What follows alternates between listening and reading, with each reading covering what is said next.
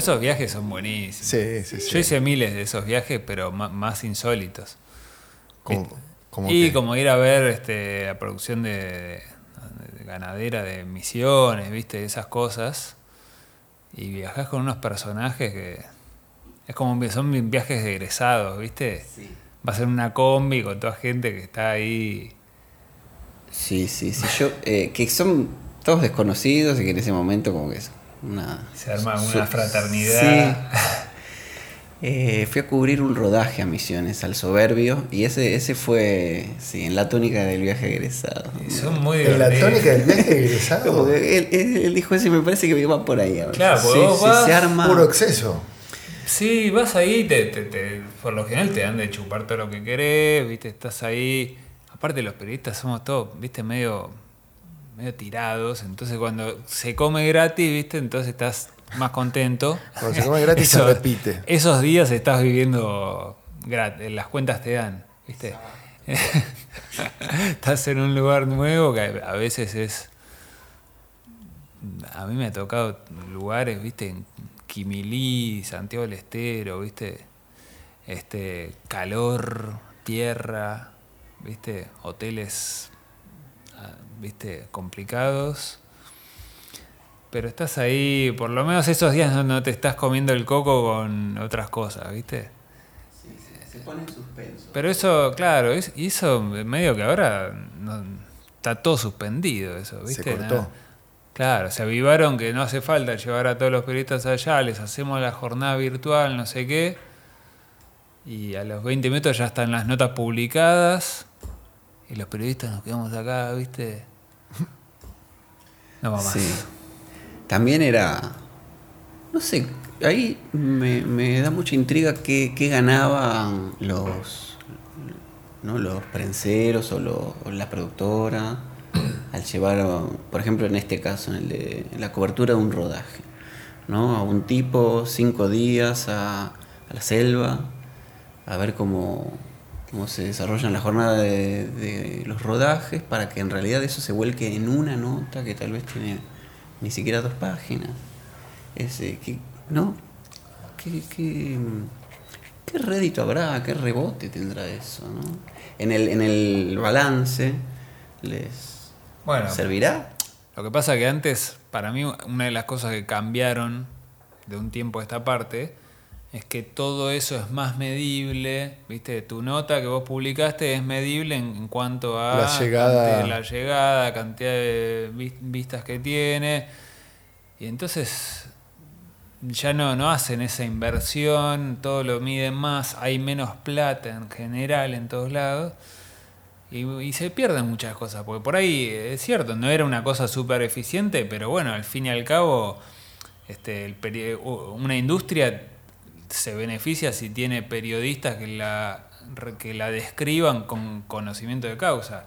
A vos ir a ver un rodaje a la mitad de la selva, bueno, empezás a entender mucho mejor la industria, conoces a, esos productores, por ahí te haces amigo de algunos, eh, de los prenseros, de los directores, de los actores, qué sé yo. eh, O sea, son cosas que se siembran para el futuro y a ellos les sirve que haya en una revista de cine reconocida a alguien que los entiende o que tiene confianza. Esas cosas me parece que eran que ahora no sé cuánto se mantiene de eso, ¿no? Sí, nada. Todo eso se sintetiza en la experiencia, ¿no? La experiencia es como, bueno, este, ganar eh, seguramente resultadismo a partir de esos cálculos de los que están hablando ustedes, pero lo que se pierde es esos lazos, esa experiencia, que vos decías, bueno, está bien, quédate en tu casa y te armo un Zoom. Claro. Y bueno, una experiencia que podía este, ser de cinco días, de todo lo imprevisible que podía suceder ahí, se reduce a esos 20 minutos de un Zoom aséptico, quirúrgico, horrible. Bueno, sí. Este, Sí, es terrible. Ojalá que vuelva igual, capaz que Sí, pero Yo ahí, que- ¿qué tenés? El cambio tecnológico primero, como las redes y bla, eh, o la hiperconectividad, y a eso se le suma la pandemia, o se le sumó la pandemia, o sea, y la crisis de toda la vida. Es como que ahora no Sí, va, no va nadie todo. a ningún lado. te mando unas fotos de banco o de archivo Mm. y hay que escribir una nota encarada por acá. Te paso el WhatsApp de un par, así por si tenés alguna duda. Ah, es para mañana.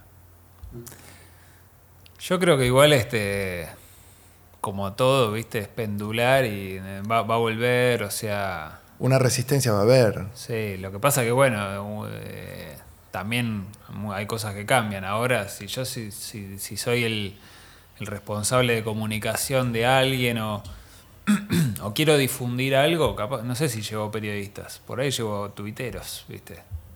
Si querés difundir. Influencers, yo qué sé, viste. Claro, depende.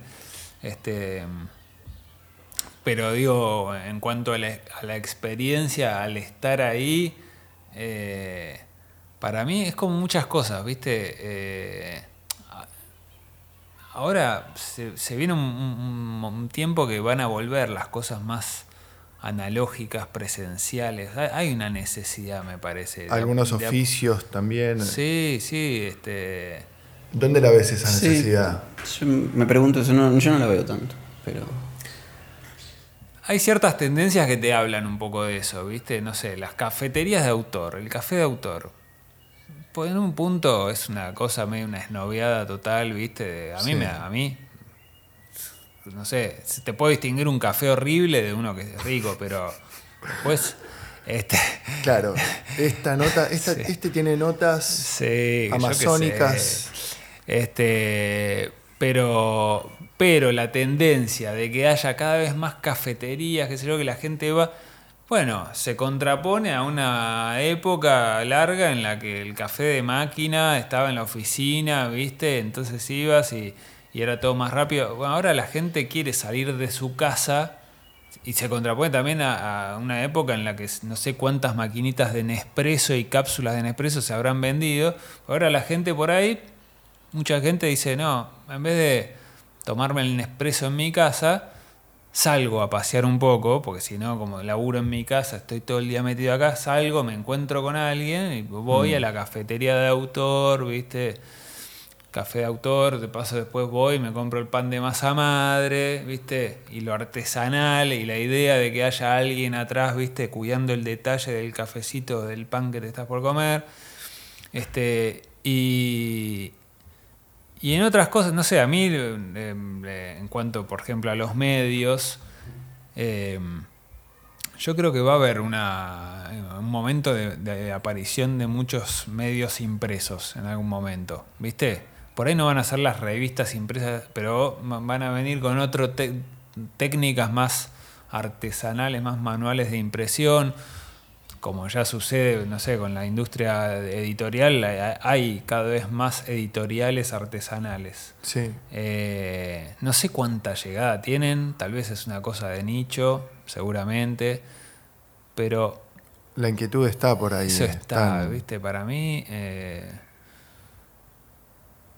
no sé, por ahí es una expresión de deseo, viste, yo necesito como... Sí, yo no sé si es que la industria empezó a tomar esas cosas para también llevarlas al frente y pues ya comida rápida y todo eso ya está, ya no, o sea, está todo saturado. Mm. Entonces, bueno, ahora vamos a por, a por lo de autor. Y ahora Claro. todo es de autor. claro, Como una nueva técnica de, de industrialización también. Es, a la larga es un poco lo mismo. Para mí es... No sé si es una técnica así como más marketinera o verdaderamente una tendencia real de que vuelve lo artesanal y los oficios y... Yo creo que es vez un poco de las dos. Puede ser un mix también. Un poco de las dos. Yo creo que hay una vuelta de lo artesanal, hay un boom de la producción de, de verduras agroecológicas, de alimentos realmente artesanales. Y a la vez, como existe ese boom, la industria dice, Vamos "Che, por ahí. A la galletita metele un. cambiale el packaging, dice. Sí, sí. Este, hacele, hacémelo más artesanal, hacele un marroncito. Una ¿viste? maderita. Una maderita, papel madera. eh, y bueno, sí, eso está, siempre pasa, ¿no? Eh, Sí. Y también estuvo como la.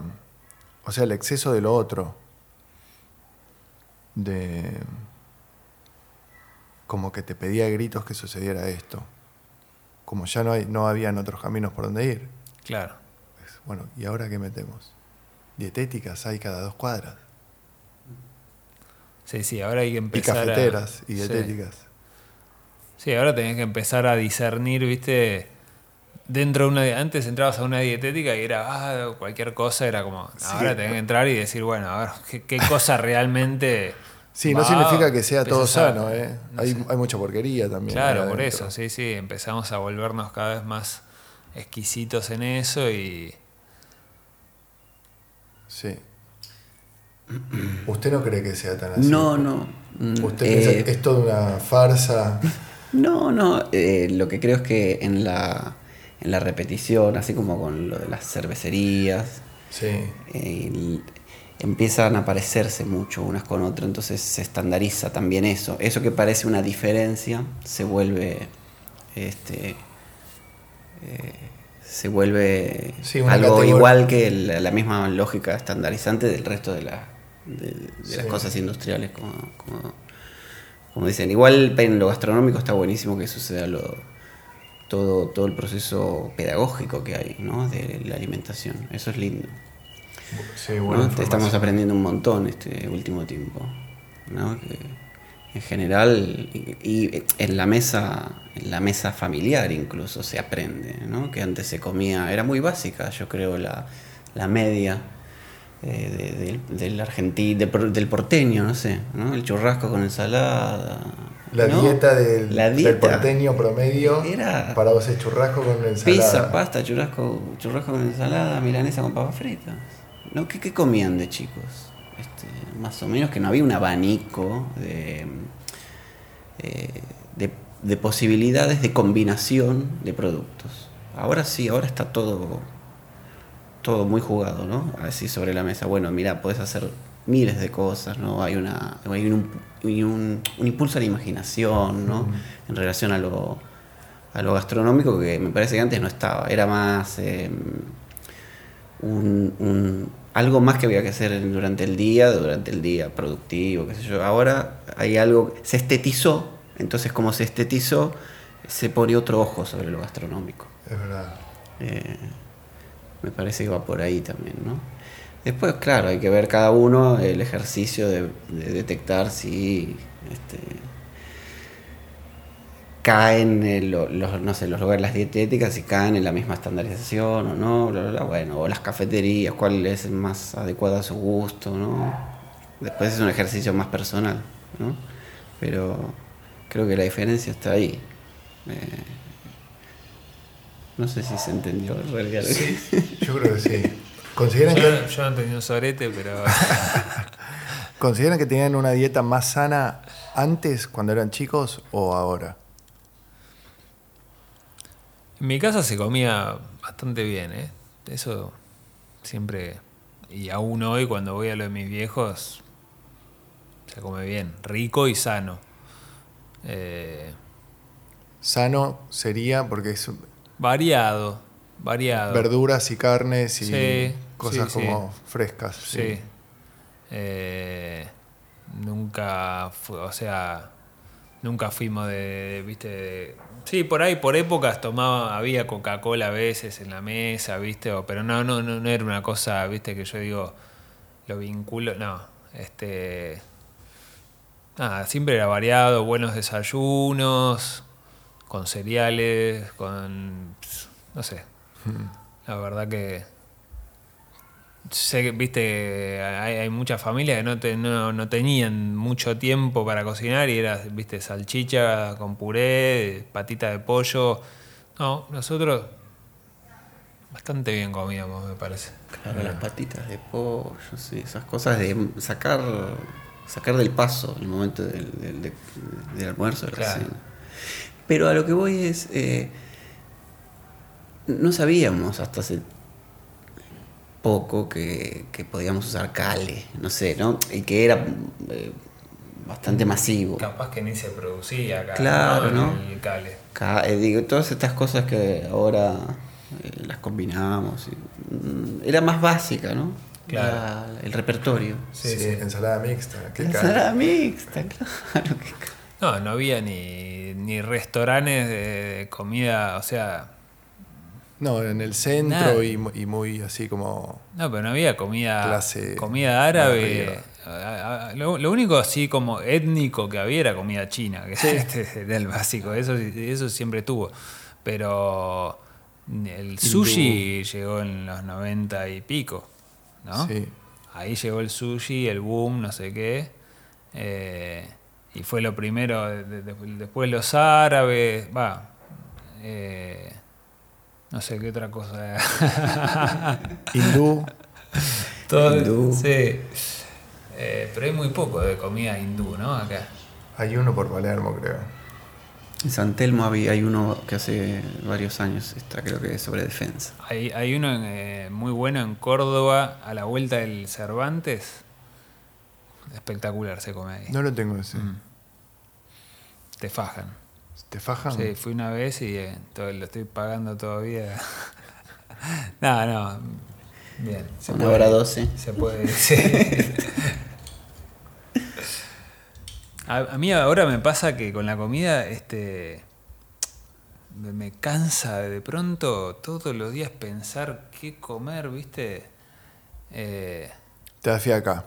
Lo querés resolver y sí. sacártelo de encima. eh, Y bueno, el ayuno intermitente es muy bueno para eso. para esa. No, no comes. Claro. Lo fácil, ¿no? así, Tenés sí. ahí. ¿Vos practicas eso? Yo practico, soy de los, eh, la nueva iglesia de ayuno intermitente. ¿Y en qué consiste? Ahora estoy en una que es comer una sola vez por día. Eh, así que es tipo 6 de la tarde me transformo en un lobo feroz y me hago un super plato de comida. Y listo. No metés ni unas frutos secos, nada. No, trato de no meter nada. Cuando me meto a hacer estas cosas, soy muy disciplinado. Eh, hay algo en la disciplina que de algún modo me seduce, que le encuentro como, como cierto grado de rebeldía a poder controlar algo tan difícil como no comer durante mucho tiempo, porque estamos educados y también lo sentimos físicamente. Y es como, a ver, eh, esa cosa de pertenecer a una minoría o, o alejarme de, de lo que está pasando todo el tiempo alrededor, siempre, siempre me, me- me sedujo bastante. Entonces en el ayuno, no, trato de hacer todo lo, que- lo, lo permitido. Agua, agua con limón, soda, café, té, mate.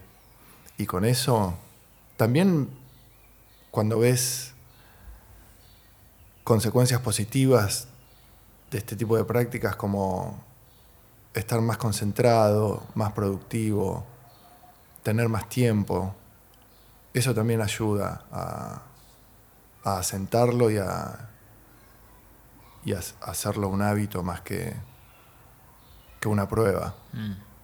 Hoy ya es un hábito. Me cuesta imaginarme comiendo tres veces por día. No, puedo- no, ya, ya se me fue el sistema eso. Claro.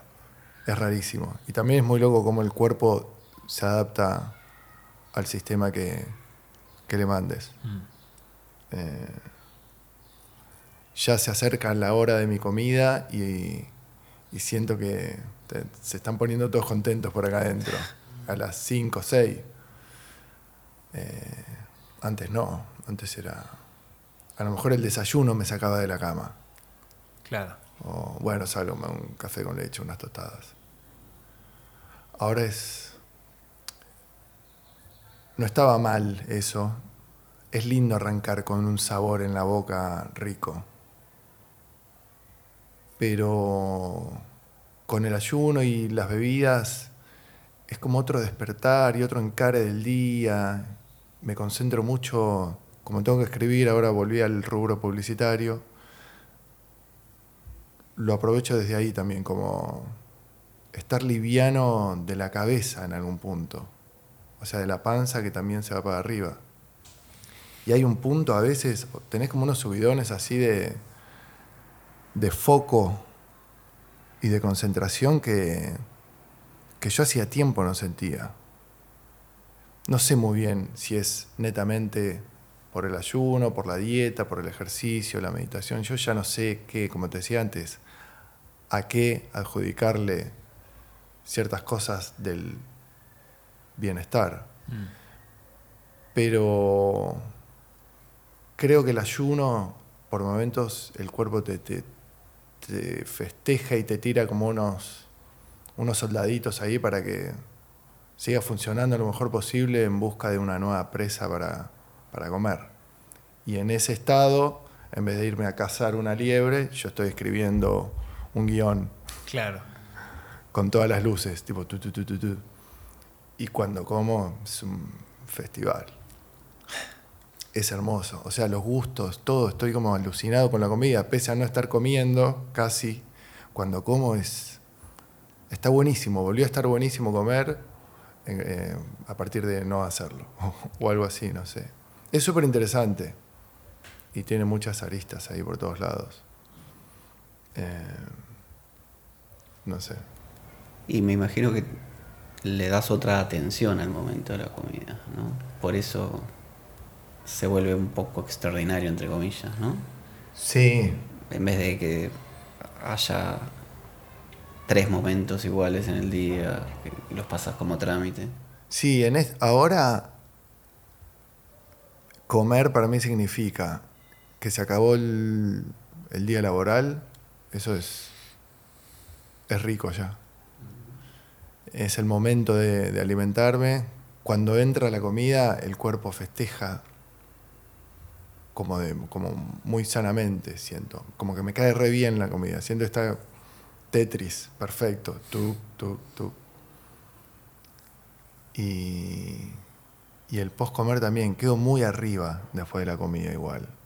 Como si me hubiera subido el azúcar que no estoy consumiendo. Y, y después bajo y me tomo un té y me duermo. Y duermo re bien. Si estoy bien. Mm. No sé. Ahora es una prueba. No quiero, cuando voy a algún lugar o me junto con gente, me, me veo desde afuera o me escucho desde afuera y digo, qué pesado, qué tarado, vamos, comé, desayuná y laburá, ponete, o sea, sentate y laburá. Pero siento que, que tiene, hay cositas que están buenas de verdad. Debe haber una parte mía que, que enaltece o empuja eso. Pero algo hay. Algo hay. Claramente en el ayuno algo hay. Todas las religiones, creo que leí la otra vez que practican el ayuno, como que se van, no sé cuántos días, pero conectan con alguna movida. No sé. Sí, es lo, lo que hablábamos de, de las restricciones, ¿viste? De, Sí. de- hace poco estaba leyendo un libro sobre el yoga y, y dice como que, bueno, un- una de las, de las cuestiones básicas, de las vías básicas para alcanzar, digamos, este, una, una conexión espiritual, digamos, para una vida espiritual, es este es- son las restricciones. O sea, poder, viste, que a mí me cuesta mucho, porque yo, en el- no sé, en, el- viste, en algún momento de mi juventud, eh, agarré, adopté la idea, la filosofía de todo lo contrario de las restricciones, sino voy a absorber todo lo que el mundo tenga para ofrecerme, ¿viste? Entonces Abarcar. aceptaba todo, todo, ¿viste? Comidas, todo lo que sea. Este y con equilibrio, ¿no? Un poco, o sea, no excederme, pero eh, y ahora de pronto el cuerpo, ¿viste? Y me, pide otra cosa y, y me cuesta. Me cuesta decir no, ¿viste? O mantener una disciplina todos los días o esforzarme para, no sé, hacer un ejercicio físico o para mantener una dieta o... Pero entiendo que el valor que puede llegar a tener, el efecto positivo que puede llegar a tener. Sí, es muy loco eso de las restricciones en el sentido, o sea, uno quiere vivir en, eh, como en libertad absoluta poder elegirlo todo, consumirlo todo. Lo cual se contradice con restringir. Pero a partir de la, de la restricción, yo alcanzo como otras libertades posteriores por otro lado.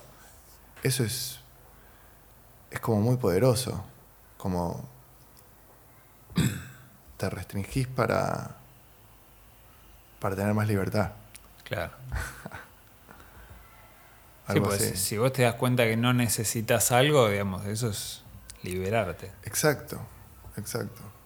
Pero ah, tiene que haber, hay una etapa que es de reeducación del cuerpo, que es mm. como, tengo ganas de comer tal cosa que supuestamente no puedo, y es, bueno, explicarle al cuerpo que esto no va a volver a suceder, que vas a tener que empezar a pedir otra cosa. Mm. O entender por qué me está pidiendo eso, así lo elimino, porque sé que es nocivo. Mm. Creo que esa es la parte más que uno flashea que eso es libertad y a lo mejor no es libertad, tal vez es el cuerpo pidiendo algo a lo cual se acostumbró. Yo el otro día pensaba algo que es, absolutamente básico y obvio, pero me di cuenta por primera vez el otro día.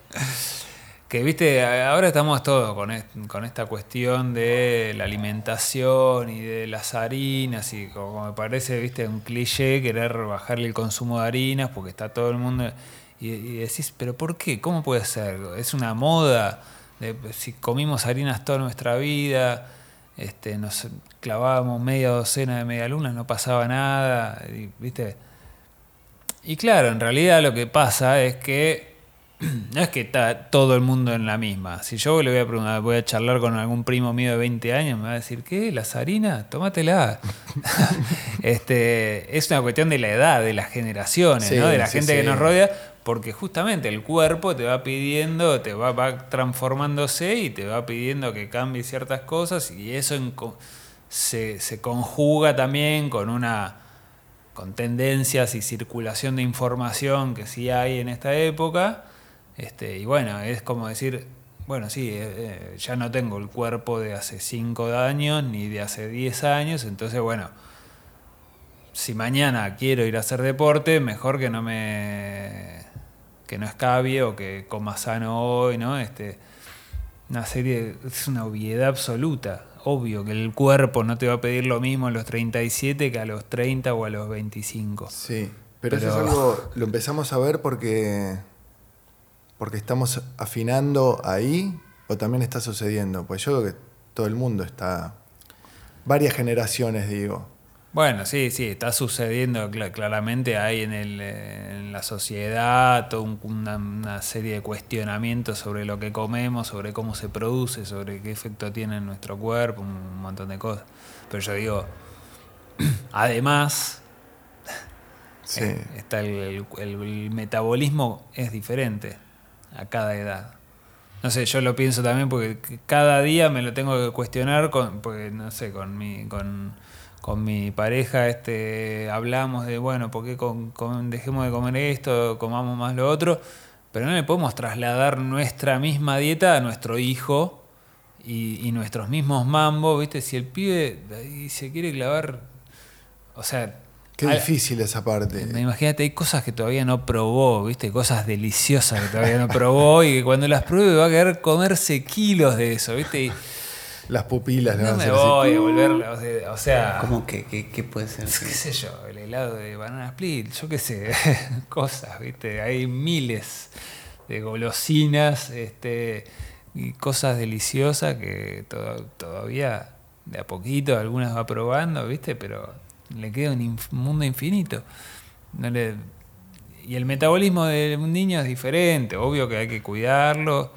Mm. Este, también es muy difícil. Ahora, por ejemplo, ya tiene los dientecitos algunos rotos, ¿viste? Y yo, ¿viste? Decimos, es como el fracaso del más rotundo como padre, ¿viste? No cumplió tres años y ya tiene los dientes rotos, ¿viste? ¿Se rompen? Sí, tiene caries. O sea, son de leche, se le van a caer, pero mm. no sé, las muelas que le, tienen que durar varios años más, ¿viste? Si ya las tiene rotas y no podés entrarle con un torno a la boca de un niño así, porque imagínate el trauma. Eh, o sea, este.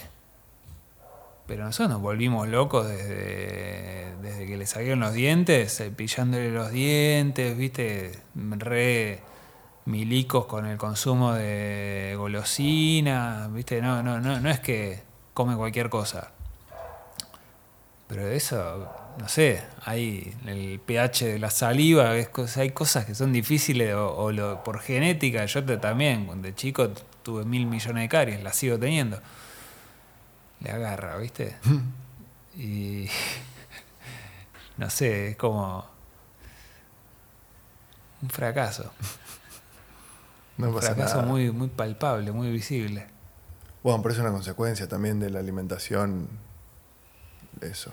La que sea, los dientes se usan. Sí, pero bueno, viste como, no sé qué le podría haber dado. Todo, hoy está todo bajo la lupa de la discusión, desde, pero todo. Los cereales a la mañana que uno los tenía como sanos, parece que es un pelotazo en la cabeza. Es todo que si te metes en esa decís, bueno, listo, ya está, ayuno para siempre. Y no se puede. Yo, comía cereales todas las mañanas y mal no me... qué sé yo, siento que hubo después otras cosas que me, dañaron, pero... que fueron directo. Fueron a destruir eso que, que los cereales habían construido con tanto esfuerzo. Edu, ¿alguna reflexión? alimenticia. Eh, eh, no, estaba pensando un montón de cosas y me voy, pero se me perdieron un montón de cosas. Em, no, una de, las que estaba pensando con respecto al pasado, a que ahora estamos mucho más atentos, vigilantes de lo que comemos, de haciendo estas prácticas y todo, porque también tiene que ver con que me parece que no, no nadie se quiere morir. ¿no? Mirá, la inmortalidad es un motor. Y eh, no es negocio morirse, al contrario, ¿viste? Hay que vivir, la expectativa de vida está tan este, puesta en un horizonte de que se corre y se corre y se corre, que antes mucho, qué sé yo, te morías a los 60, 65 incluso, ¿no? Familiares. Este, no sé si, entonces hay una expectativa tan, tan puesta, ¿no? En vivir eh, tanto, ¿no? que me parece que, hay que cuidar todo, el, el más mínimo detalle. Otra cosa es esto que estás diciendo vos, que es una forma, yo creo, de, conexión con algo mistérico. Ya, por lo menos lo que vos estás describiendo del ayuno tiene que ver con algo muy... Sí, que me parece que es muy sensible y hay gente que te lo puede llevar a lo, a lo espiritual inmediatamente y no sé, un neurólogo te lo va a explicar de otro modo súper más eh, como más técnico, te dice, no, lo que pasa en tu cuerpo es que ta, ta, ta. Eh, y lo que me pareció peor de lo que decías es que va un poco a, contra, es casi contrahegemónico este, restringirse a uno mismo, ¿no? Tener, ponerse, autodisciplinarse en estas cosas, ¿no? Como va a contrapelo del mundo que en realidad te dice, no, salí, ponete culo para arriba, morfando, cabeando, ¿no? Eh, es una forma que uno diría, este, antes uno no imaginaba que de esa manera podía ser una especie de contrapelo de, mm. de, los hábitos más... Este, Sí, es una herramienta muy básica que tenemos ahí que... es político, quiere decir casi. ¿no? ¿Se, ¿no? ¿Se entiende a lo que voy? Contracultural. Claro, exacto. Eh, mm. y, después, y con, respecto a la, a esto que decís que nadie se quiere morir, también sucede, me parece, que eh, aunque te quieras morir, los avances de la medicina hacen que vos capaz que a los, o sea, la persona que antes moría a los 65, capaz que hoy tiene que tirar hasta los 80, ¿viste? O si no pasa nada, capaz que a mi abuelo tiene, tengo una tía abuela que ahora en octubre cumple 100. Y vos decís, 100, o sea que podría vivir hasta los 100, eh, me quedan 70 años, o sea, si no empiezo a cuidar este cuerpito, lo voy a pasar 50 años como el culo, ¿viste? Y ahí, eso yo, a mí lo que más me motiva de decir, viste, cuando me proyecto como viejo, digo, no, mejor me pongo las pilas, viste, porque quiero, prefiero ser un tipo, no sé, hay gente que sufre todos esos- sus últimos años, viste. Los Y- dolores. Y el origen está acá, acá, en, en esta En el Morphy. tardía juventud, que si te cuidaste o no te cuidaste, me parece, ¿no? Claro. No sé. Ahí también es como medio una contraposición de visiones del mundo, porque seguramente el que te dice que, bueno, en esos años tendría que no quejarse, pero que en esos años donde está medio maltrecho, este, se ve tal vez una vida que, ¿no? Más, eh, que- más festiva. Licenciosa. Claro, viste, puro desparpajo. Entonces, si no, bueno, yo hice esto, entonces ahora me banco. Que en los últimos años estoy acá medio enclenque. Medio calavera.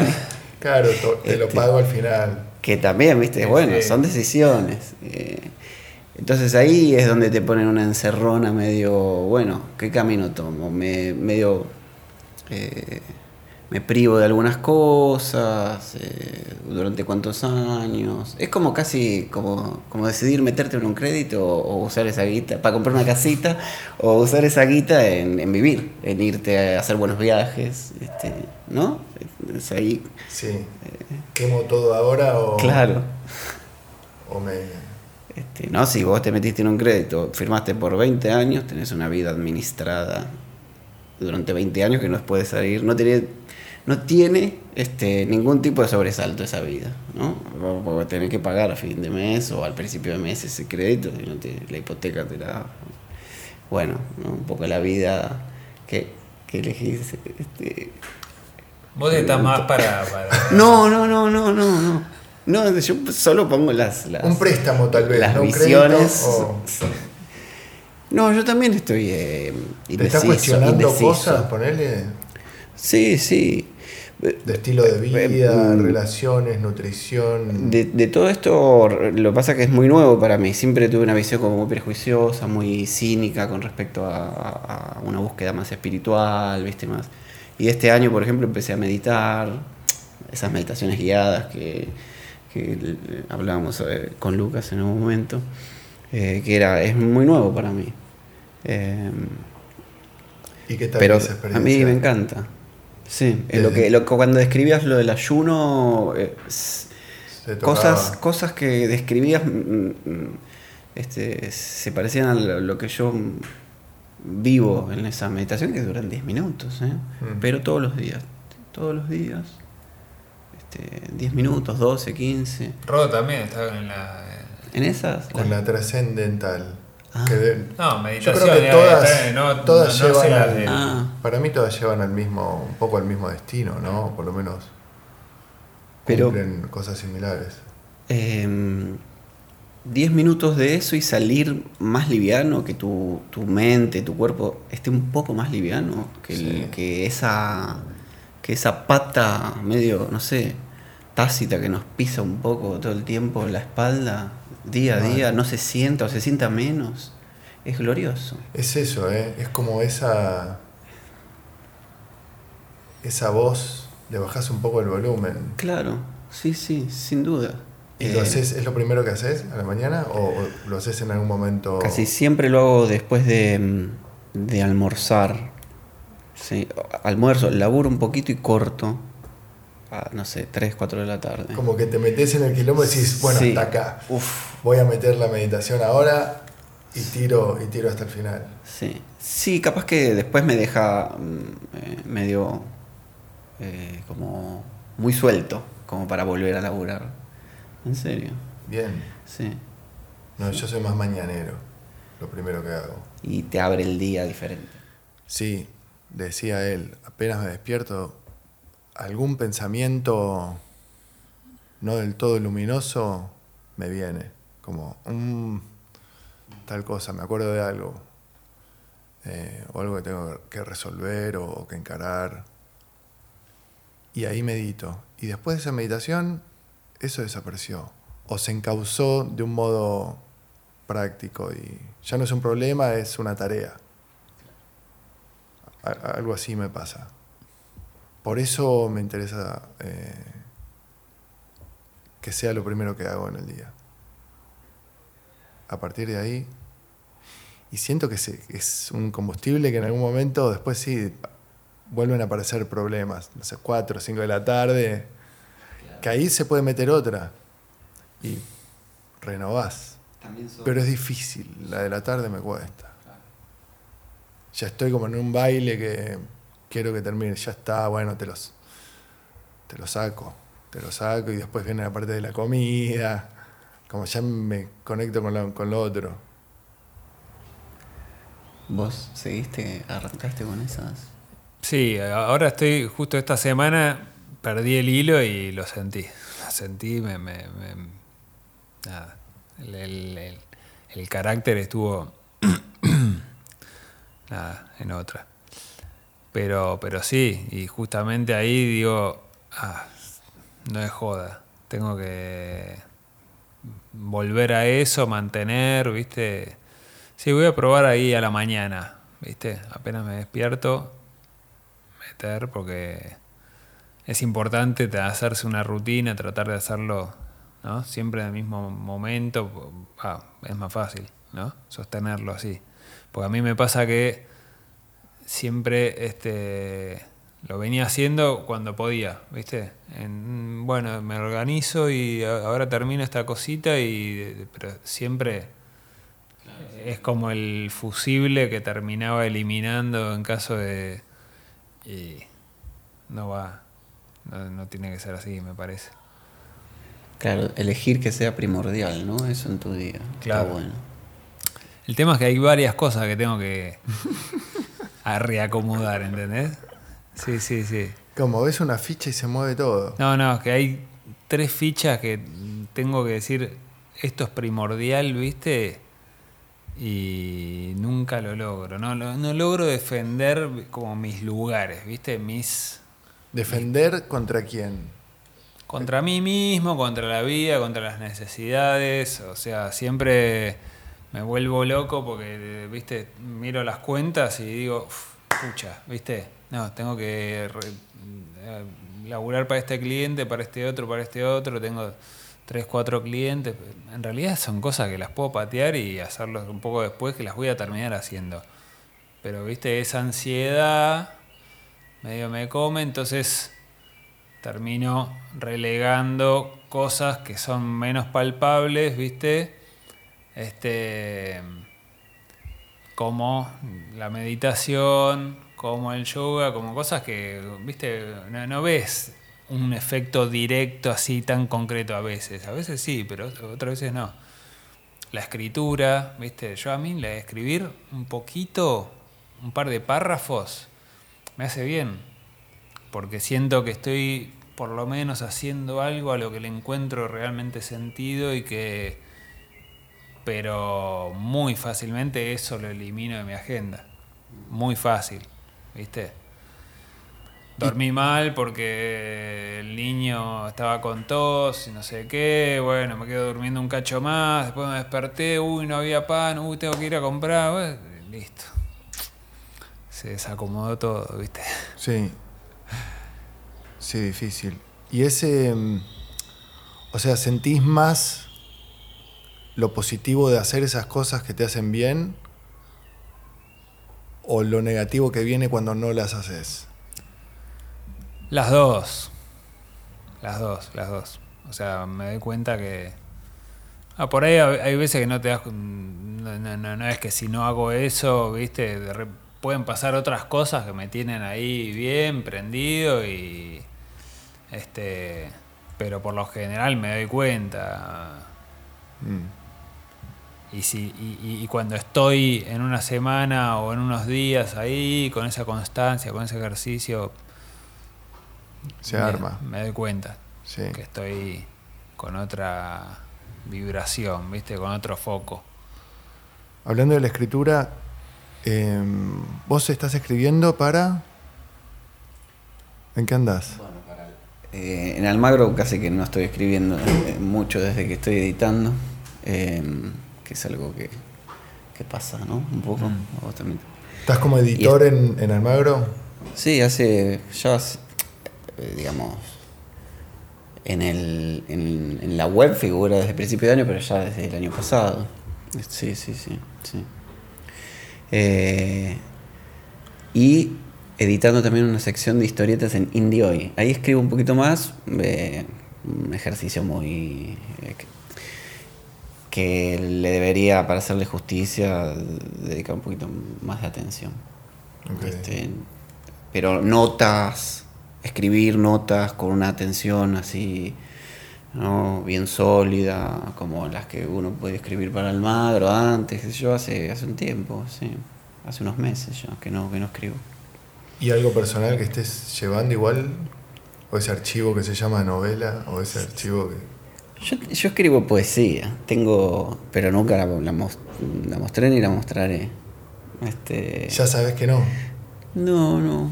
Va algo, no sé si poesía, pero algo que, que va a mitad de camino entre la poesía y el ensayo. A mí me gusta mucho la teoría, el ensayo. Leo mucho eso, entonces pienso un poco la escritura siempre desde ahí. Eh, formas medio híbridas, ¿viste? Em, sí, pero que si tiene la apariencia de la poesía, digamos. Em, eso, eso está, eso está. Sí. Y lo haces con una frecuencia. No, eh, eh, en realidad eh, no puedo proponerme tener una disciplina así, viste, de escribir todos los días, ¿no? Chan- Chandler decía que había que sentarse frente a la, a la compu, a la que, bueno, en ese momento la máquina de escribir, aunque sea sentar el culo y que se escriban dos líneas, pero sentar el culo dos horas. Claro, no perder Salga lo que salga. Eso no lo puedo hacer. No sé. Prefiero. es- soy más lector, en realidad. Prefiero dedicar ese tiempo más a, a leer, que la lectura siempre me hace escribir. Sí, Siempre. estimula mucho. No, no, no, no sé si hay gente que pueda escribir sin ser buen lector. Este, ¿no? Eh, prefiero ser buen lector y no, no, no, no buen escritor. Sí. Soy muy buen lector. Sí, sí, tal cual. ¿No? Que, que diga eso, soy muy buen lector. Eh, sí. Eh, no, nunca tuve tanta disciplina. Bueno, cuando tengo que escribir algo con un deadline, me meto, sí, qué sé yo, le meto pata y. Pero si no. Ahora que estás leyendo. Y mil cosas a la vez. Eh, estoy leyendo un, un librito de poemas que me acompaña a la noche que- de Sharon Olds. ¿La, la tenés? Que la, la- Lo, tra- lo tradujo Inés Garland, Sí. Ignacio de Itulia. Muy lindo. Muy hermoso ese libro. Eh, y después hay ensayos de qué sé yo, de todo. Estoy leyendo un- de nuevo un ensayo sobre eh, el andar, que es una, se llama una filosofía del andar, de un filósofo que se llama Friedrich Gross, que agarra la vida de algunos poetas o filósofos, no sé, Nietzsche, eh, Thoreau, Rimbaud, y, y piensa el andar según la producción filosófica, poética de cada uno de esos autores. Es muy, muy lindo. Este, ese, ¿qué más estoy leyendo? Un libro que de María Negroni, que, que se llama Pequeño Mundo Ilustrado, con unos, unos textitos muy breves, que está, al principio no me había gustado y ahora me enganchó un poco más. Textos bre- breves también como semblanzas, cosas, fragmentos de vida de, de algún también, un pintor, un músico, un escritor. Son textos de una página, una página y media. Eh, esas formas así breves me encantan. Y mm, debo leer, eh, leo mucha crónica, mucha historia también. Mucha historia estuve leyendo últimamente. Sí. ¿Historia argentina o.? No, eh, la, la antigüedad griega, grecolatina, este, sí, sí. Eh, eso, eso me encanta. Lucas escribiendo vos o. ¿Vos, Clarín? ¿Agro? Yo sigo laburando ahí para, para Clarín, cada vez menos. Eh, Cada vez menos, ¿por qué? Porque lo que me pagan cada vez vale menos. Entonces, eh, y no, No, y para Almagro, no, la verdad que la escritura está muy, muy relegada. O sea, escribo para Clarín, notas así, pero en modo automático, ¿viste? Tengo mis fórmulas ahí. No, no, no, no, no le meto un compromiso así. Es como diferente, ¿viste? Es diferente. Una cosa es escribir cuando te pones a de verdad querer plasmar ideas propias o no sé, emociones o lo que fuere, o una historia. Y otra cosa es el periodismo tiene mucho de esto, de, de- tenés un par de fórmulas y las con- porque de pronto y te exigen que, que- que- hagas cierta cantidad de notas o que cuentes algo así rápido y corto y no sé qué y yo no, no sé, no, no, no, no, no hay forma de meterle demasiada este, lírica a un texto sobre las exportaciones de carne, ¿viste? Claro, a menos que, te- o que sea, te embarques en una y digas, bueno, voy a hacer Sí, pelota esta no, nota. a, a veces, a, a veces le pongo un poco más de onda porque a veces me toca contar casos y, y con- contar cosas que hacen en algún lado. Y, y- Aparece algún dato de color. No, a veces me copo un poco más con la historia de, de una empresa o de un productor o, eh, o alguien que hace de algo que de verdad es novedoso o, o que le puede pegar, llegar por algún lado al, lec- al lector común. Este, un lector común me refiero a un lector no especializado, porque la, la verdad es que la gente que lee ese, esa sección para la que yo trabajo es gente del campo, la mayoría, que ya son entendidos, entonces no tengo que ponerme a especificar algunas cosas.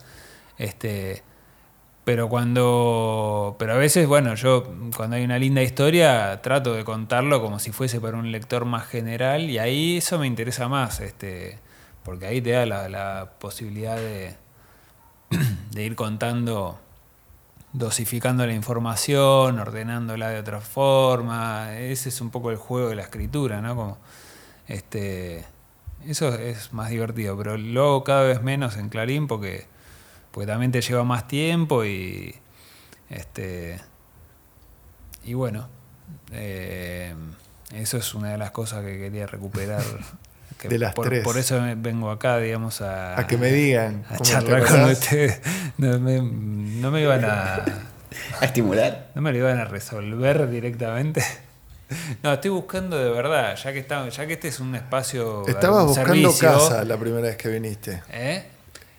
Tenés razón. Bueno, encontré, encontraste. aviso al público de todo lo contrario que encontré. no busquen más. Que no busquen más, que, que- que aflojen con la, con la búsqueda, porque encontré un departamento acá divino en Núñez. Eh, y ahora estoy buscando taller. Estoy buscando taller. Eh, Presencial. Porque hay mil talleres, de hecho he hecho virtuales y qué sé yo, pero quiero volver a lo presencial. Un casas. Necesito, Mm. sí, eso. Necesito tribu, ¿viste?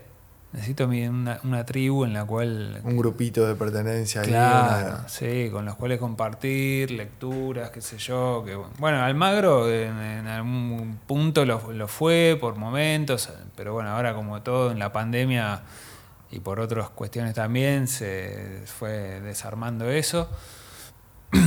Pero bueno, ahora yo concretamente quiero una tribu de escritura de ficción. Qué bien. Estoy para sumarme, ¿eh? A algo así. ¿Sí? ¿Armamos? Eh, ¿Por, por- por qué no lo armamos algo por acá? Sí. Hay que buscar a alguien que, que nos baje la data. Alguien que tenga, que tenga la info. Sí. eh, Ya lo, lo vamos a encontrar. sí, pero cuenten, cuenten conmigo. Edu, ibas a decir algo.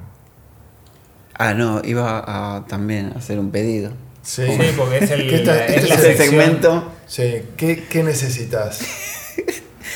Eh, no, para dos cosas que después, después retomo otra cosa.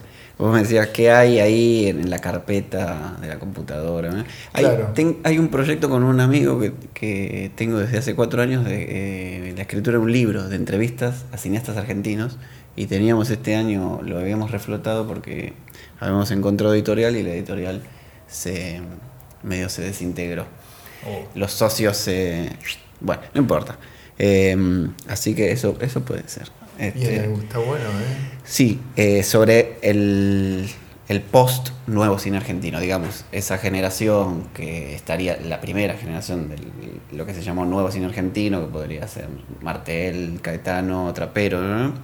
este, en un momento ya ahora se volvieron profesionales, pero hay toda una generación eh, de, que se podría llamar nuevo, nuevo cine argentino, ¿no? Claro. Este, autores un poco más... eh, tangenciales a esa a, a todo ese corpus de fines de los 90, principios del siglo XXI, que ya ahora son grandes directores, ¿no? Sí, Directores de talla. referentes, sí, claro. Claro. ¿Quiénes son?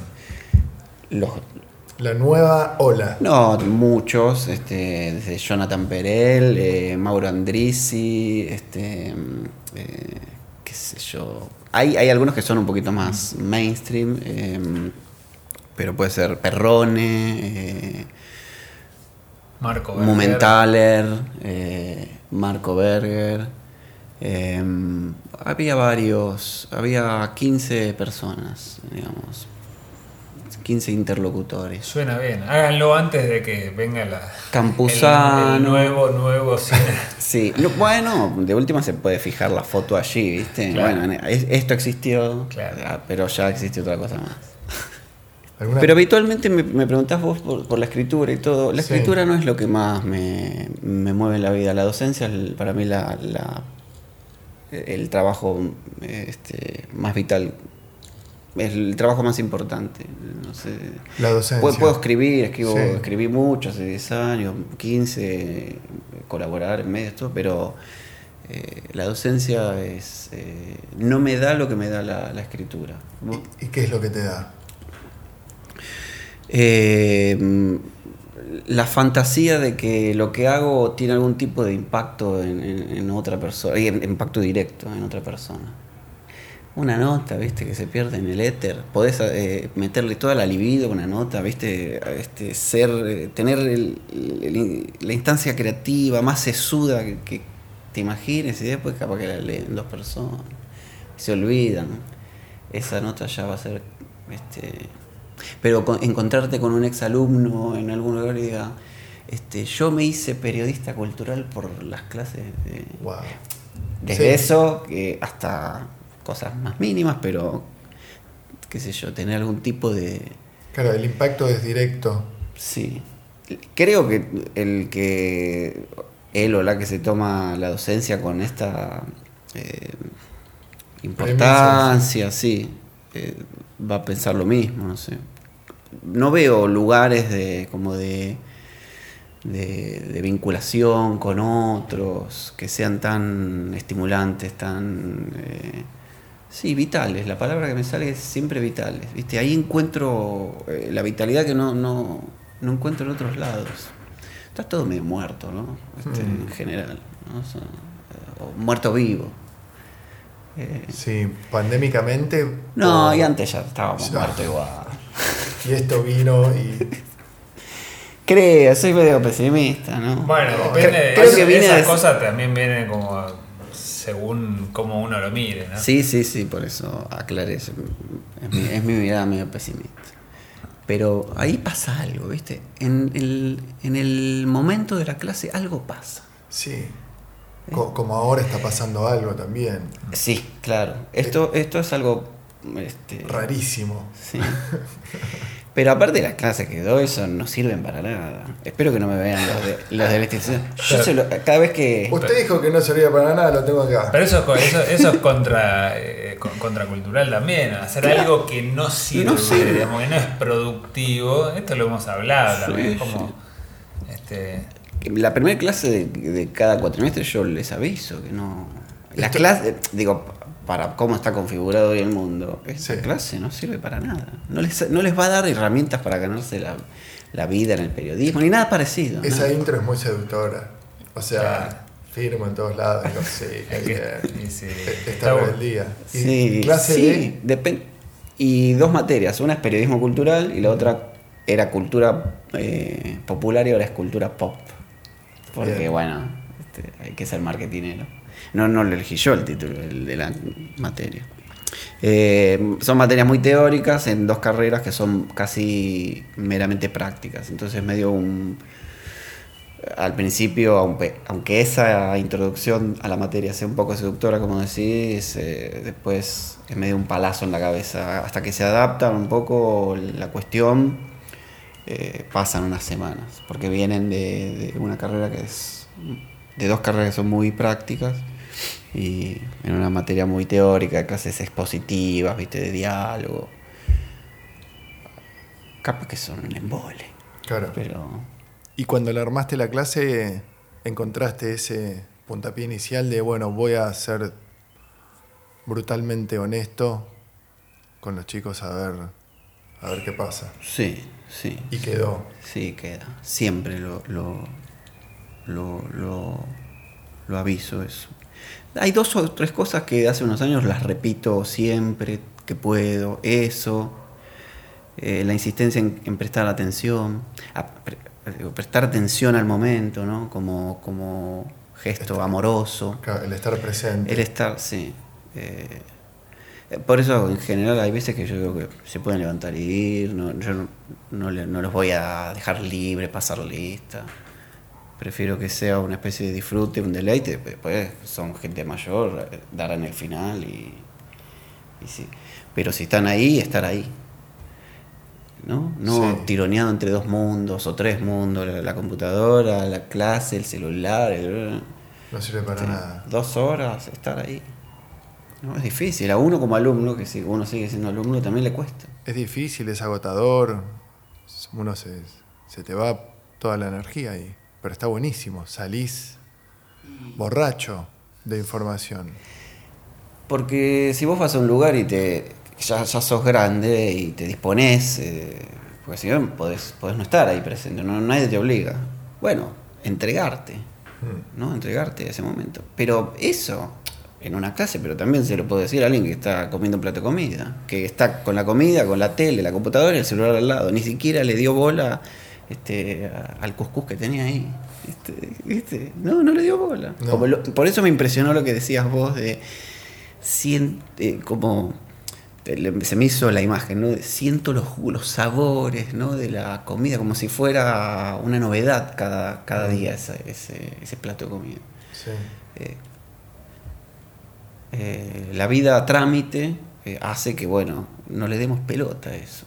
A nada le demos pelota A nada. íntegramente, porque estamos como medio atomizados y bueno, es un quilombo. Después tenemos que tomar pastillas para estabilizarnos.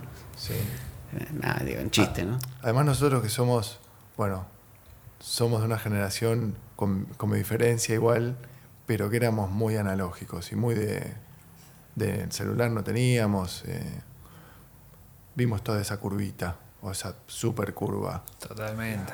Y podemos percibir sin pecar de viejos que, que prestar atención está bien, que estar distraído no está bien, puede ser más entretenido visualmente o la dopamina inmediata que viene, pero a la larga no, no hay nada y no pasa nada y eh, qué sé yo. Y, Y y, y no hay no hay aventura, no hay experiencia, no hay nada. Porque esto de la de cuando éramos pibes, me parece que me digo una cosa, un discurso tecnófobo, ¿no? dale con No, no, no, es- no es, es el, el espíritu del comentario. El otro día hablaba con un amigo que recordando que vive en otro lado ahora en Costa Rica y hablábamos de cómo en el barrio, bueno, claro, en la adolescencia, 14, 15 años, uno salía por el barrio, todo el grupo de había varios grupitos que todos vos conocías, ¿viste? Salías al- a, a una plaza donde supuestamente había iban a estar tus amigos, alguien caía en algún momento. Y si no caía, caminabas e ibas a otra. Entonces era como medio imprevisible el día. Porque vos. Este. No existe eso ahora. No, factor sorpresa. No, no existe.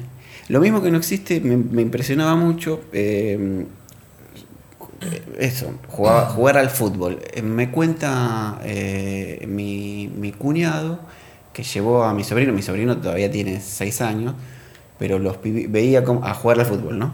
A, una.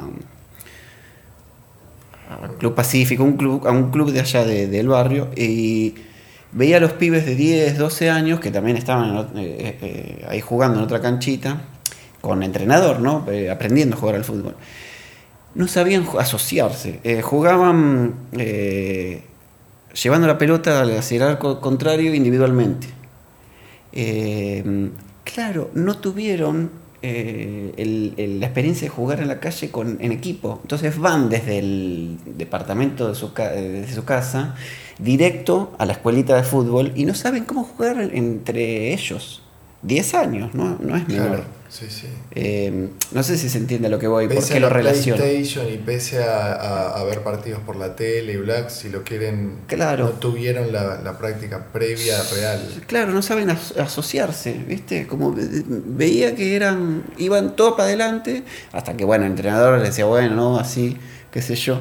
Y es un poco el antecedente de, de- de eso, te lo daba eh, la calle, jugar en la calle, este, ir aprendiendo cómo se juega con otros, porque ahora se juega solo eh, en- o con el padre en la reclusión hogareña y después se pasa directamente a la, al lugar, digamos, donde te, te van a preparar profesionalmente, ¿no? Un entrenador con otros. Y ahí te encontrás que se juega en equipo. ¿No? Como, Es wow. como, ¡Uh, qué sorpresa! Y, y- y eso también, ¿no? Eh, como que medio, medio perdido. Bueno, parece una cosa medio nostálgica, pedorra, de nuestra adolescencia. Viste, como tenés los ojos llorosos. No, pero es como, es como una postal de, de todo lo que está pasando también. Sí, sí, a mí me, a mí me impresionó que, que no supiera eh, Asociarse. jugar con otros. Qué loco, ¿no? Sí. Eh, yo encontré la respuesta de que en realidad nosotros lo aprendíamos eh, jugando antes, con, así medio improvisadamente en la calle. Capaz que no es así, pero... ¿no? Y, y que eso también forma parte de como cierta aventura y esto de salir de tu casa y no saber con quién te encontrás, con uno, con otro, qué sé yo. ¿no? Que ahora más... eh, el- esto, eh, los aparatos tienen muchas ventajas, pero también tienen, bueno, te tratan de borrar cualquier tipo de azar, ¿no? De, Los imprevistos. de imprevistos, este, que a veces es una cagada. Cuando uno va y visita una ciudad, de, no sé, en, en cualquier lado, una ciudad como turista, y se pone, perdete un poco, ¿no? Pero se pone en, eh, eh, en el, Itinerario de el Google. itinerario de Google para que, viste, le vaya diciendo. ¿Qué cosas hacer? Sí, ¿no? Ok, ahí mientras caminás va diciendo es acá, es allá. Claro, Como Claro, claro. en vivo y en directo. en vivo, para que no te pierdas. Está bien, bueno, si estás, qué sé yo, en un lugar lleno de una ciudad medieval que te, tiene miles de recovecos, bueno, te entiendo. Pero qué sé yo, no sé. Eh, es medio extraño, ¿no? Sí. Eh, regular cada, Cada movimiento. cada movimiento que haces, ¿no? Este, capaz que soy muy conservador, yo. ¿No? yo prefiero perder un rato. Sí, sí, yo Sí, sin dudas. Sin dudas. Tuvimos la suerte de, bueno, lo que decía, de, de ha- haber vivido esa época analógica y in- incluso con hasta cier- bastante avanzada la juventud, este, capaz que no tenías teléfono y el, el teléfono que tenías no era lindo. Yo creo, vuelvo a, a esto de que la cosa pendular, ¿viste? En algún momento, o por lo menos personalmente, yo pienso que cuando tenga plata me voy a comprar un, buen tocadiscos, ¿viste? Y volver a los discos, de- ¿no? Como recuperar esa experiencia de, no sé, del momento que escuchabas un disco, este, o vo- volver a, de alguna forma a eso, a lo, a lo analógico, este, eliminar los algoritmos un poco. Sí, eso es un, es un tema. Y, y no, me, no tengo imaginación para ver, porque siempre lo que se me ocurre es, vos, ¿viste? Es como, o estás como medio modelado por los al- algoritmos, vivís en la ciudad, tenés la cabeza fritada, ¿no? Neurótica, o te vas a plantar este, eh, to- tomates al campo, ¿no? Eh, zapallo, lo que- ¿no? Son como siempre el- las ideas eh, medio polarizadas. No hay una algo más matizado, ¿viste? Porque, ¿viste? La opción es esta, ¿no? No, hay que volver a la... Como si para salvar la naturaleza, el mundo más este, anclado en la naturaleza, en, darle pelota a la naturaleza, yo tuviera que ser al precio de dejar todo esto como de lado. Este, no sé. El tema es no entregarle la vida, no dejarla de, lado para siempre, Mm. eh, ¿no? A la cuestión esta de, de las... Bueno, de lo algorítmico. Va, no sé qué vieron ustedes. Sí, yo creo que la búsqueda es ese, ese gris, porque ¿qué es lo más difícil? Ese equilibrio, ese gris de, bueno, estoy en la ciudad, pero, o, tengo celular, pero, o tengo redes, pero... eh, es muy difícil. Pero la búsqueda eh, es ahí. La otra vez escuché a alguien que decía, la felicidad es una foto, pero el proceso es la película. Y nada, se me requedó. Entonces en ese proceso y en esa búsqueda me parece que radica todo. No dije nada. Sí, sí, sí. No, es que en general no se. mm, No se cree que, que, que se puede disfrutar el proceso. Casi siempre se. Bueno, el, sí, es el objetivo. el resultadismo que estábamos hablando antes. ¿no? Claro. Lo utilitario. Eh, Pero cuestionarse todo, eso me parece que, que es un camino muy válido. Es- Cuestionarlo todo. Sí. Absolutamente todo. sí. sí, para mí también. Hasta el colchón en el que dormís. A ver qué pasa si duermo en el piso. Y lo hice. Cuatro días, al quinto volví. Pero lo, Pero estaba- pero lo cuestioné, sí, ya no podía más. Pero logré dormir ocho horas una vez, de esas cuatro. Dije, bueno, no es para tanto tampoco. Vuelvo al colchón. Y no me saca más. Pero tampoco es. Me di cuenta que tampoco es no se puede dormir si no tenés colchón. Sí, sí, a lo mejor se puede. Claro. Lo logré una noche, no sé cómo pasó, pero lo logré. Pero ya estaba, eso era, fue cuarentena, no sabía qué más cuestionarme. Estaba, estaba en una, claramente. Eh, pero ese es un recamino. Es un recamino. Edu, algo que te haga bien que no hayas dicho.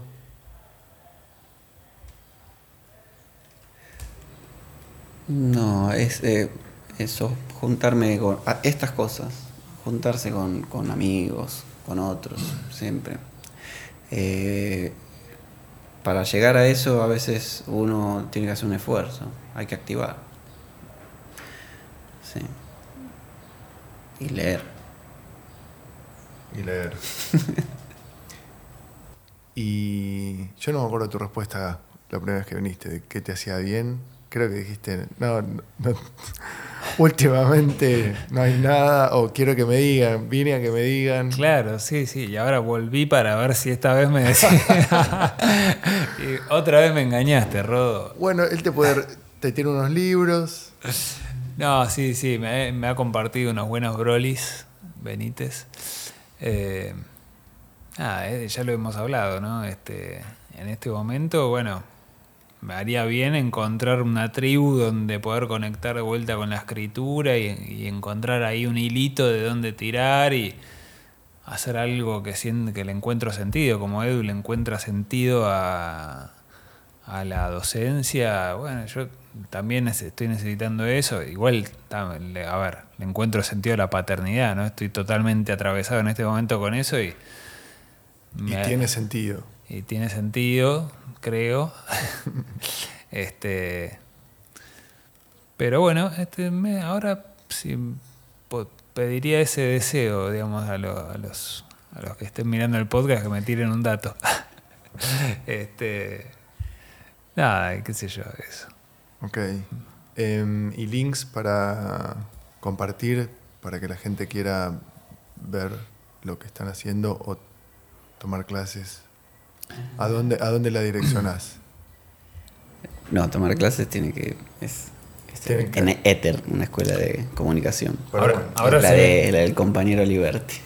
Ahora se vienen unos, unos podcasts Eh, que está sí. produciendo Edu para Almagro. Qué bien. Se vienen unos podcasts, sí. Sí, sí, sí. Excelente. sí la pri- por lo menos la primera temporada. Veremos si hay dos. ¿Cuándo arranca? Estimamos que para octubre. Este podcast así muy. ¿Acá a la vuelta? pie. Sí, acá a la sí, vuelta, acá a la vuelta, sí, sí, sí. Eso va a estar. Creo que va a estar bien. Sí, sí, sí. Eh, con refrescando un poco el equipo de Almagro. Este, Qué bien. Sangre joven. Me encanta. No. Como una nueva nave en Almagro. Sí. Como un nuevo ahí. un- Sí, sí. ¿Quién sabe qué, qué será? Tal vez se transforma en eso. Almagro. ¿Por qué no? Súper válido. ¿Cómo no? Finalmente. Y bueno. Vos links. Las notas están en www.almagro.com.ar. Muy bien. ¿Vos, No, que Links? se- y que se metan a ver este, las novedades del precio de la soja y todo eso. ¿A dónde? Clarín Rural. Punto. Ahí sí, ahí puedes ver todo, quién, quién es el nuevo ministro de Agricultura que puso Alberto o Cristina, no sabemos quién lo puso. Todas esas cosas importantísimas.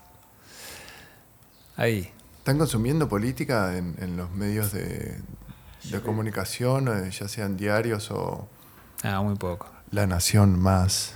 Mm, No, yo trato. Me, me, me replegué Lo- un poquito. ¿Lo evitas directamente? Sí, sí, sí. To- Aparte toda la... mm, eh, esta... Bueno, no me, me voy a extender mucho, pero esta necesidad Extendete, de... es el eh, ¿Sí? Ah, bueno, bueno. Dale con todo. La, la necesidad de mm, generar noticias de cualquier cosa, como, como el- los programas de la tarde de los chusmas, hasta los programas de los chusmas de deporte que, por ejemplo, comentan si un jugador se lesionó o no, y eso lo estiran una hora, dos horas, tres días, cinco días, si va a llegar o no para la fecha. Eso, esa misma lógica sucede también en la política, en- qué sé yo, a mí me interesa enterarme de las cosas Importantes, de que, verdad. que traccionan este, hacia adelante, hacia atrás, hacia el costado, pero que la reta le fue infiel a la mujer, me, me importa tres pepinos. Mm. este, digo, prefiero eh, usar ese tiempo para otra cosa. Y está como el magma de información de política está más eh, enfocado a eso que a otra cosa. Este, las noticias hay que, viste, pescarlas así, noticias reales, ¿no? Eh, y no me, no, Sí, o, no me quiero dejar afectar. por eso me, re- me repliego mucho.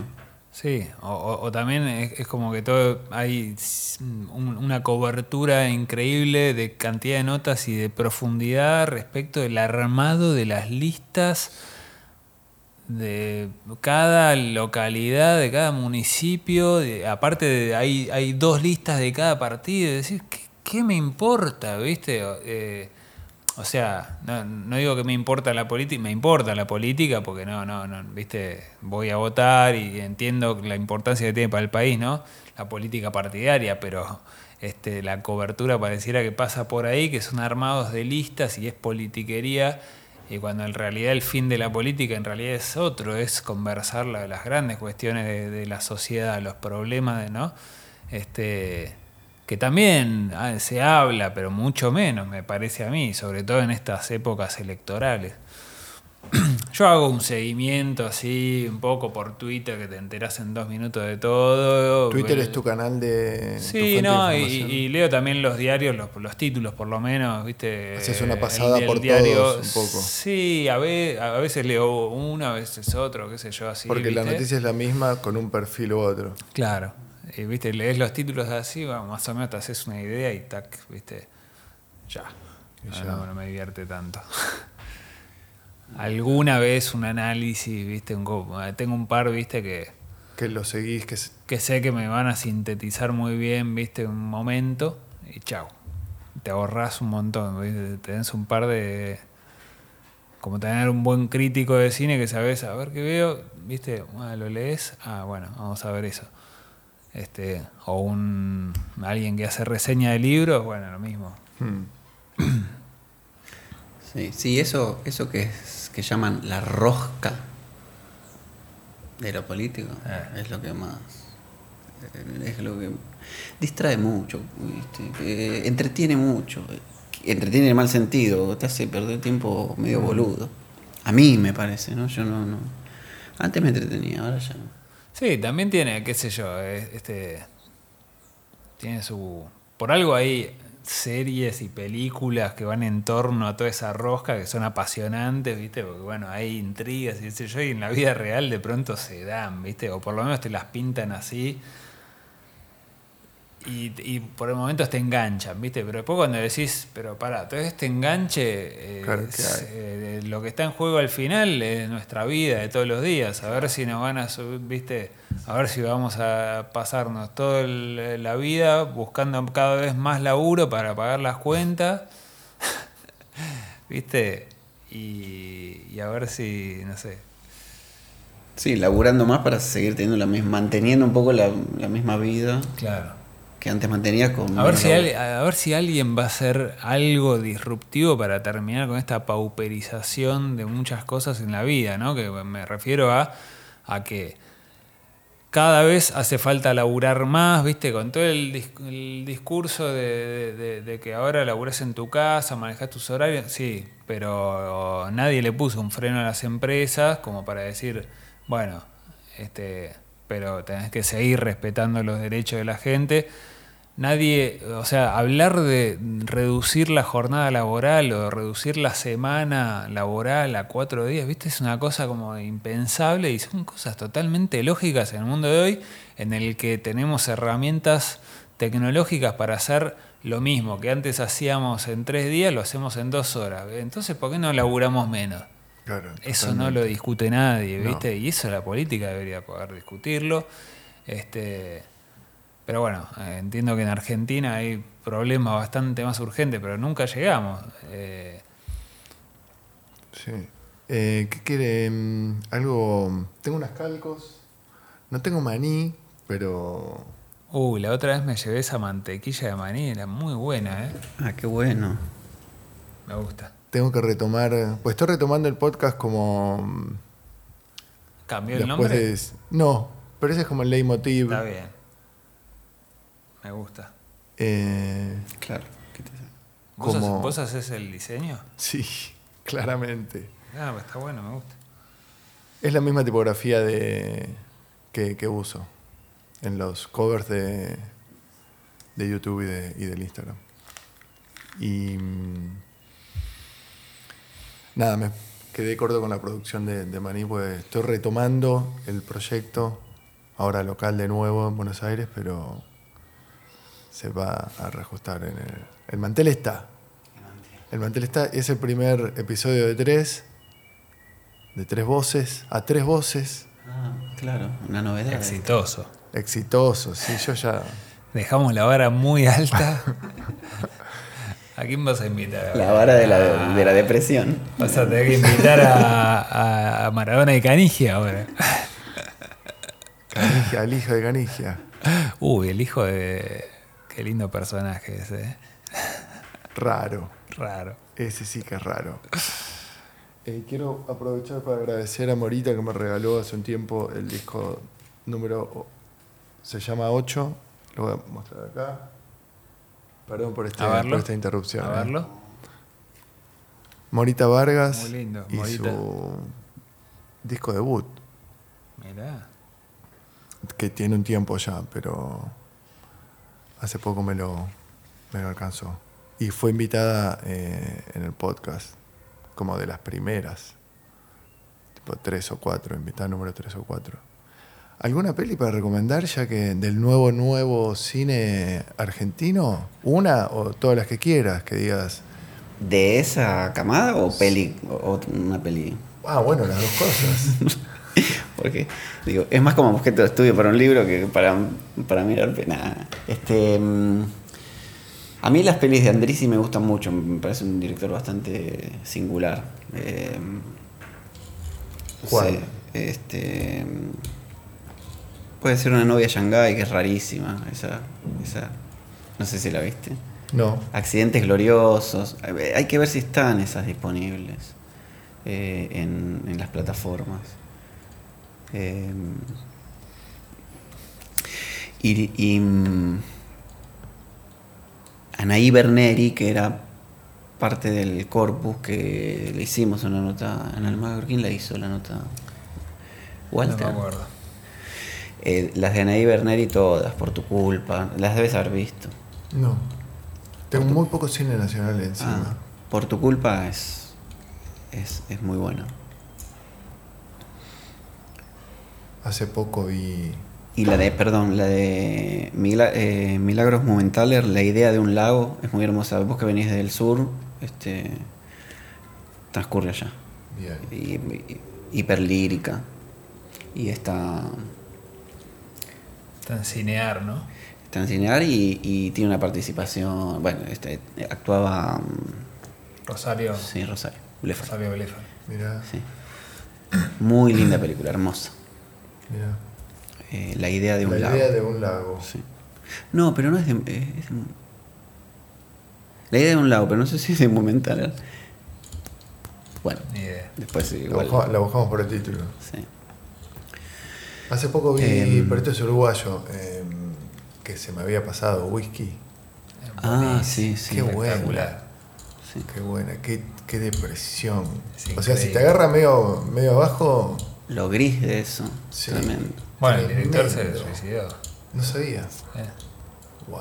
O uno de los dos. eh, Es de dos directores. Eran dos, ¿no? sí, sí. Y la Uno música. La música la hacía per- Pequeña Orquesta Reincidente, creo. Sí. Sí.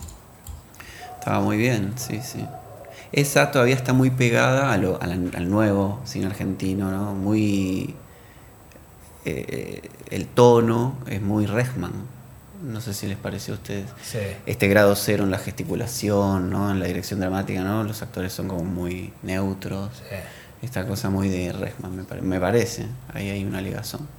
Pero estaba pensando, la última sorpresa, sí, el último hallazgo que yo ni sabía que existía, es de un director que se llama Guillaume Braque, que hay cinco o seis películas en la plataforma Movie. Un director francés que es hermoso. Todo lo contrario, son películas hiper soleadas, llenas de, de luz, hermosas, todas de verano, de los protagonistas son pibitos. ¿Cómo es- se llama ese? El, el director, porque me, me- me vi como cuatro al hilo y no me acuerdo. tire. Guillaume Braque, con, con B larga R-A-C. Este, es como el último. La última sorpresa así, cinéfila que tuve. Medio. Es una mezcla, qué sé yo, de Eric Romer, ¿viste? De, las, de las comedias de Sí. Romer de los 80, de los proverbios y todo eso. Y, y una cosa sé, con algún registro un poco documental también. Es. Es hermoso también eso. Sí. Genial. Bueno, lo voy a buscar.